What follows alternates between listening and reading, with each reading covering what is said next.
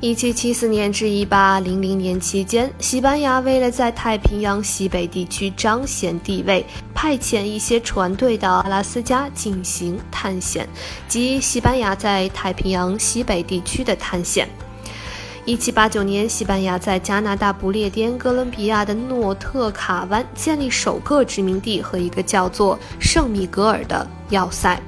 并给阿拉斯加的瓦尔迪兹和科尔多瓦命名。之后，1799年，俄罗斯的格里戈里·舍利霍夫和尼古拉·列扎诺夫在阿拉斯加共同创办官方性的殖民贸易公司——俄美公司。1799年，位于亚历山大群岛中阿拉诺夫岛的殖民地西特卡建立，并在1804至1867年将阿拉斯加卖给美国之前，一直是俄属北美的首府。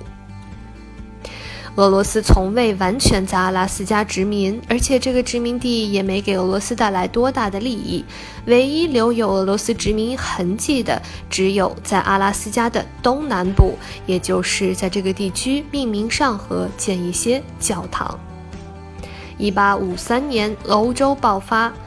一八五三年欧洲爆发克里米亚战争，俄国也害怕阿拉斯加殖民地被英属北美以。及现今的加拿大夺走，便提议将阿拉斯加卖给美国。最后，在一八六七年三月三十日，美俄双方同意以七百二十万美元成交，而土地合约的生效日期是在一八六七年十月十八日。直到今日，阿拉斯加为了庆祝这一天，特定为阿拉斯加纪念日。这笔土地交易成为世界土地交易史上面积最大的一笔交易，且平均单价才每英亩两分钱，即每平方千米四点七四美元。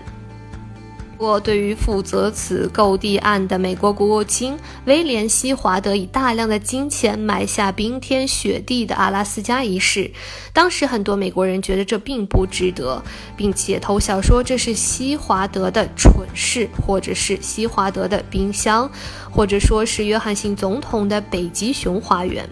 可是西华德说：“现在我把它买下来，也许多少年以后，我们的子孙因为买到这块地会得到好处。”阿拉斯加转交给美国后，最初由军方松散的管理，并在1884年至1912年被美国设为特区，由美国总统任命一个地方长官管理。阿拉斯加的联邦地区法院总部当时设在西特卡。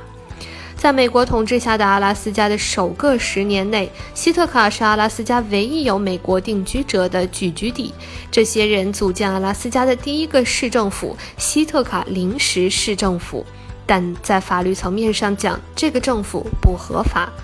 法律文件允许阿拉斯加的聚居地合法合并成为城市，直到1900年。